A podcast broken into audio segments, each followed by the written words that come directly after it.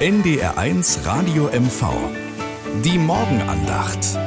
Ein Beitrag der evangelischen Kirche. Kennen Sie noch dieses Gefühl von früher aus der Schule? Man steht vor dem Klassenraum und wartet auf die Lehrerin. Es klingelt, aber die kommt irgendwie nicht. Man schaut immer wieder auf die Uhr. Erstmal wagt man gar nicht zu hoffen, dass die Stunde vielleicht ausfallen könnte. Man will das nicht aussprechen, vielleicht ein bisschen aus Aberglauben. Irgendwann traue ich mich dann doch zu denken, könnte es wirklich sein? Dann schicken wir einen Mitschüler los, der soll mal im Sekretariat nachfragen. Und fragen wir aufgeregt, als er wiederkommt. Er lächelt.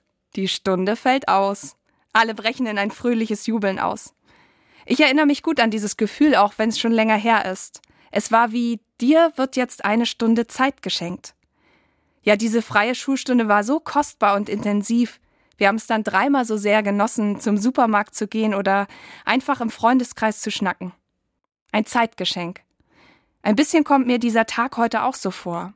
Schaltjahrtag. Dieses Jahr hat ja ausnahmsweise 366 Tage. Ich will diesen einen Tag als ein Geschenk ansehen.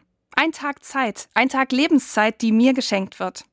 Und mit diesem Geschenk will ich gut umgehen und es nutzen. Zum Beispiel, um heute mal etwas Gutes für andere zu tun oder etwas anfangen, was ich schon lange vorhatte. Ihnen fällt bestimmt auch etwas Schönes ein für dieses Zeitgeschenk, diesen besonderen 29. Februar.